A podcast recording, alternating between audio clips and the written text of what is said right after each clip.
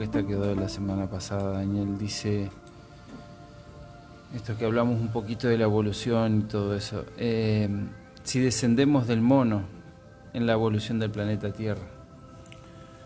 No, no, eso es una teoría porque no se sabe, no se puede explicar científicamente el origen. ¿no? Es decir, la ciencia no puede aceptar que de un poco de barro nos dieron forma y está bien porque no es cierto. Pero este no, no, no viene así la, la evolución. Eh, el reino animal existía antes que apareciera en los primeros humanos, pero no me voy a extender mucho en esto porque no, me parece el, el, medio para poder difundirlo, pero sobre el reino animal se trabajó para la conformación de un vehículo físico para la chispa divina. Entonces hay, algo de cierto tiene en esto, pero no es que venimos del mono de una evolución.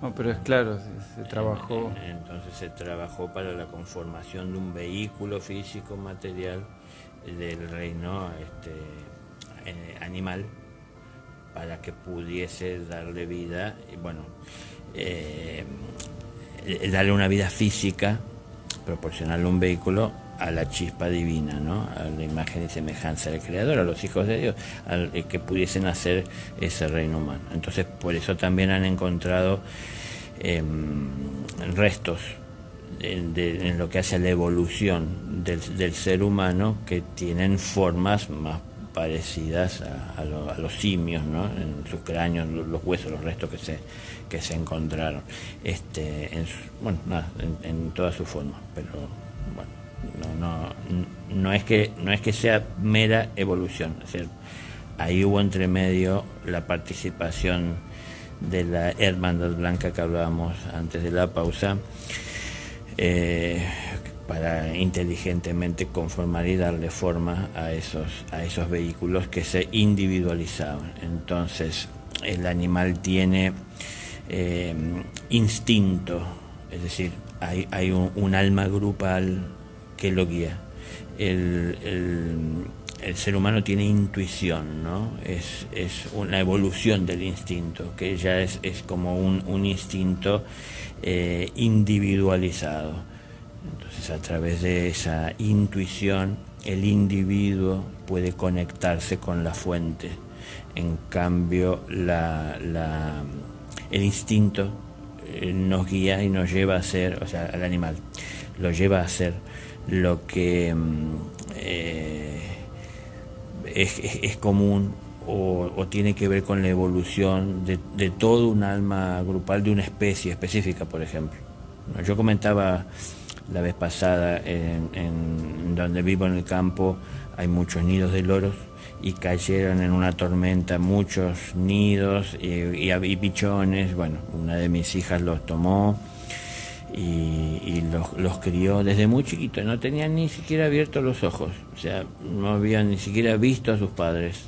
Y ella los crió y hoy ellos andan siendo parte de nuestras vidas libres porque hicieron su nido encima de la casa porque no se quieren ir, este, vuelan, van, comen, este, vienen, nos, piden alimentos, se van, buscan por su lado, o sea, tienen su libertad, pero a su vez eh, se, se, criaron un poquito humanos dependientes. Pero a lo que quiero llegar en realidad, más allá de toda esta historia, es que ellos construyeron un nido igual que el resto de los loros que viven en familia y son tan sociables. Es decir, nunca vieron a sus padres o a una familia cómo se construye. Pero ellos a, través de su instinto pudieron hacerlo, porque mm, es algo que los condiciona a hacer. ¿no? Está como si se quiere en su genética evolutiva. En nuestro caso nosotros podemos construir la casa como la queremos, no importa lo que yo vi de mis padres. O sea, tenemos esas libertades los seres humanos que no la tienen, por ejemplo, los animales.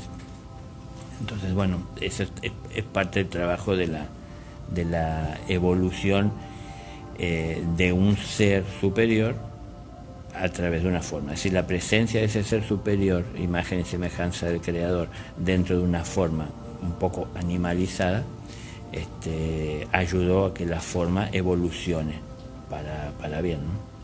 Daniel, ¿y los desequilibrios que tenemos los humanos hoy en día, eso contribuye de alguna forma o, tiende, puede llegar a, a desequilibrar también la conducta animal, de los animales?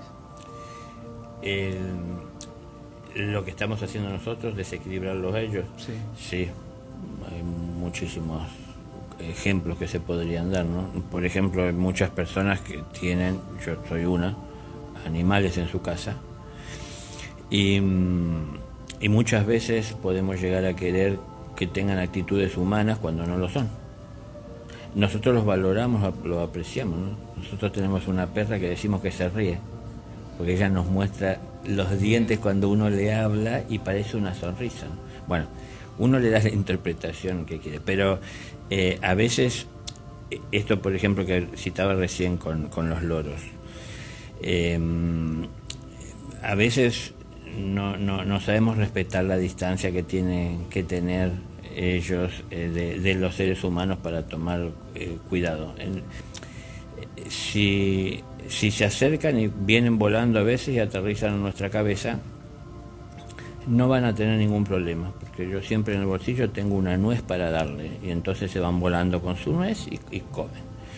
Pero si se acercan en la cabeza de otra persona, porque ellos no le tienen miedo tal vez a las personas, es en donde se corre riesgo. Entonces por ahí a veces nuestros desequilibrios emocionales o, mentales nos, nos nublan la vista y nos impiden ver lo que puede llegar a pasar. Entonces, que yo sea bueno con esa persona, que yo entienda que la naturaleza la cuida y lo puso a mi cuidado, em, no quiere decir que eso me tiene que impedir ver que hay otras personas que tienen otras intenciones, ¿no? Entonces, yo veo un animal que tiene la posibilidad de, de volar libre y hay otras personas que pasando por casa nos pidieron si podían tirar abajo los nidos para vender los pichones hay otra gente que lo ve, ve, dinero, no ve un, animal, ¿no?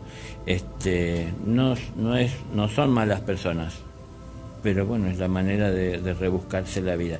Pero estos desequilibrios nuestros a veces este, colaboran con todo esto. Nosotros decidimos eh, establecernos en un lugar eh, y en ese lugar que decidimos tener, por ejemplo, una casa en el campo, quisimos limpiar todo alrededor y ya nos molestan las serpientes, nos molestan las arañas, nos molestan ciertos pájaros eh, con sus ruidos. empezamos, nosotros llevamos lo que nosotros entendemos como calma y tranquilidad a un terreno que no es nuestro.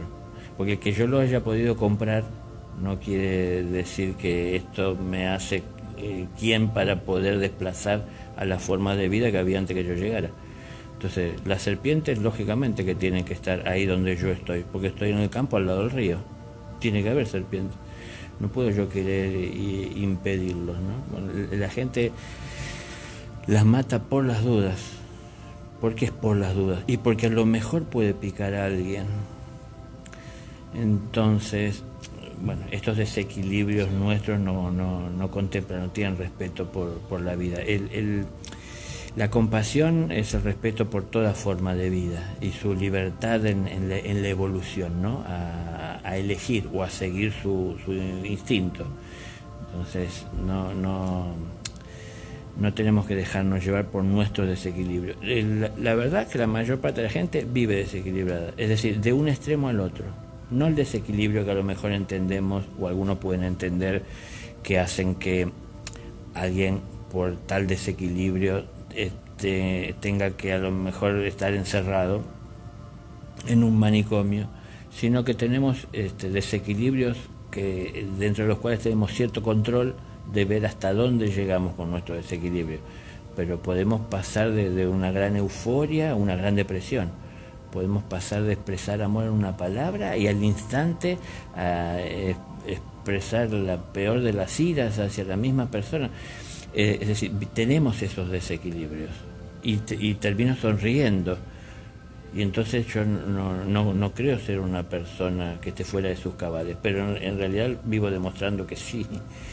Entonces, a lo mejor no para estar encerrado, a, juicio del, profesional o de la sociedad, pero esos desequilibrios hacen que yo no me pueda mantener, imaginémonos que si tenemos que transitar por un sendero recto, en desequilibrio es muy difícil. Ese sendero recto, si es ese cordón donde tenemos que hacer equilibrio, este, nos hace ir de un extremo al otro. No avanza. Claro, entonces los extremos, si yo voy de un extremo al otro, estoy desequilibrado porque el equilibrio es el centro, no los extremos. Entonces tengo que ver yo cómo integro esos extremos en un centro para llevar equilibradamente esas fuerzas que viven en mí.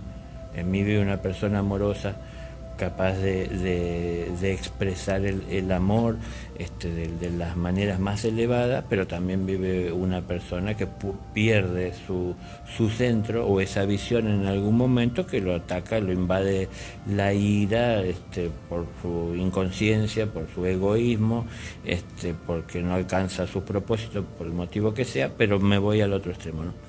Entonces tenemos que encontrar un centro, un equilibrio, porque ahí es donde está Dios, en el equilibrio. Él nos está buscando para que salgamos de, ese desequilibrio, es decir, de los extremos, y busquemos ese medio, que es donde está la, justicia. Es decir, el Padre no es malo, por supuesto, pero tampoco es bueno, el Padre es justo. Entonces nosotros vamos del bien al mal. Es una, una, una, una de las cualidades de nuestro desequilibrio, ¿no? Claro, el irnos hacia los extremos. Entonces muchas personas hacen un esfuerzo por no hacer mal y hacer bien pero muchas veces el hacer solo bien nos limita o nos impide ver qué es lo justo. Entonces, darle pan al que tiene hambre es hacer bien. Pero lo justo sería entender por qué tiene hambre y tratar de, que, de que pueda evitar volver a tenerlo. Y no, no deja de tener hambre porque le doy pan, dejará de tener hambre cuando pueda generarse su pan y ganárselo si está en condiciones de hacerlo, ¿no? Si es una persona que tiene las capacidades para poder conseguirlo. Entonces, quiero, no sé, poner algún ejemplo de, la diferencia que hay entre el bien, dar de lo que tengo al que necesita, a lo justo, de ver quién necesita y qué, o quién está padeciendo necesidad porque en realidad no se ha esforzado para tener. Entonces no es que merece sufrir por eso, sino que está la realidad cosechando lo que ha sembrado, o no tiene para cosechar porque no ha sembrado. Pero entonces tenemos que ir de a poco, ir viendo y entendiendo que es, que es lo justo. Y esto de lo justo, Daniel, lo, asocio también un poco, no sé si estoy equivocado, con la coherencia. Y en esto parece como que la humanidad ha tenido un retroceso. Eh, es muy común ver a políticos, a gente que se los puede ver en la tele, gente del espectáculo, que dicen una cosa, después dicen otra, se desdicen. Y yo me acuerdo cuando era chico que se hablaba del valor de la palabra y lo importante que era que cuando uno decía algo sostenerlo. Y eso hoy en día, a simple vista, parece que ya no, no tuviera valor.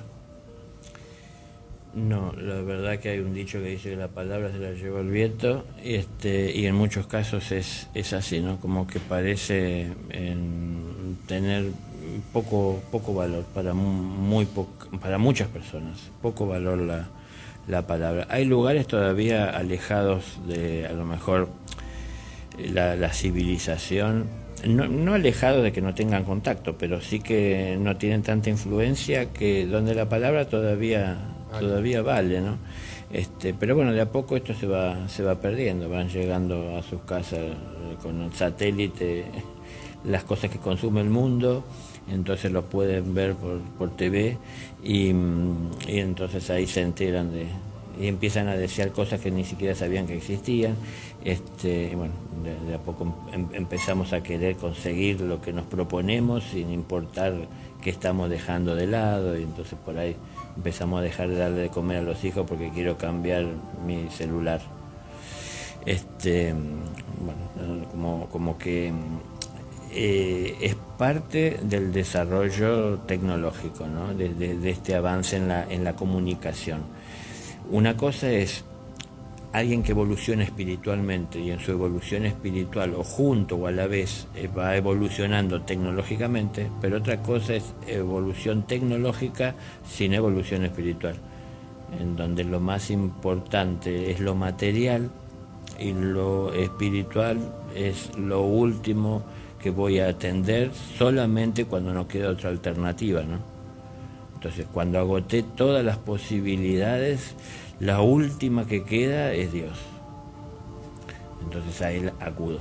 Pero si yo lo dejo al último, no es que Él me tiene al último a mí, sino que yo lo puse en ese lugar. Entonces lo que yo voy a ver primero son todas las opciones materiales y no lo voy a estar viendo a Él, pero porque lo elegí yo.